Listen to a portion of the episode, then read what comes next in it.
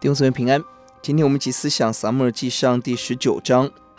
大卫在扫罗的追杀下被保护。我们看到这一章承接上一章，扫罗变本加厉要追杀捉拿大卫。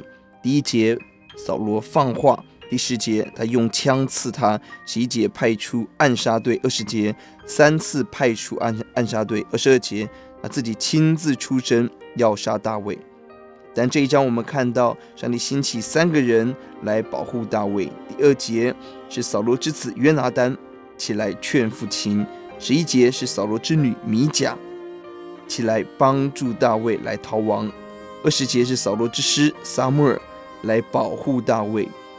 我们看见一个有神同在的人，神会动用所有的资源来拯救与保护，是何等的奇妙！要结在二十三、二十四节。他就往拉玛的拿约去，神灵也感动他，一面走一面说话，直到拉玛的拿约，他就脱了衣服，在撒母人面前受感说话，一昼夜露体躺露。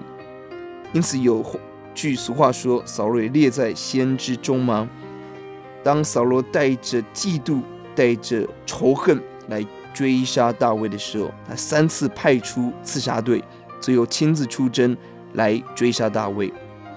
但在撒母耳跟先知列中，扫罗也被圣灵充满，受感说话，露体躺卧。因此俗话说，扫罗也在先知之列中吗？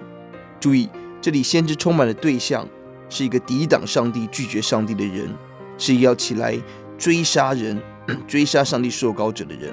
而圣灵充满的目的是要拦阻他犯罪。弟兄姊妹，我们千万不要把圣灵的工作和生命的金钱画上等号。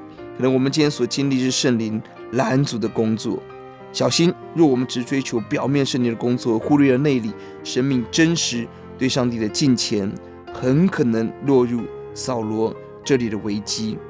求主怜悯我们，我们一起低头来祷告。主，我们感谢您，看到你兴起奇妙的拯救，看到约拿单起来保护大卫，看到米甲起来保护大卫，撒母耳起来保护大卫。我们是你手中。众家的工人，主啊，蒙你的保护与怜悯，也呼求你让扫罗成为我们的警惕。欧，主啊，被圣灵感动。欧，主啊，主啊，一个有属灵经历的人，却是一个大大得罪神的人。主主救我们，起来追求金钱，奉主的名，阿门。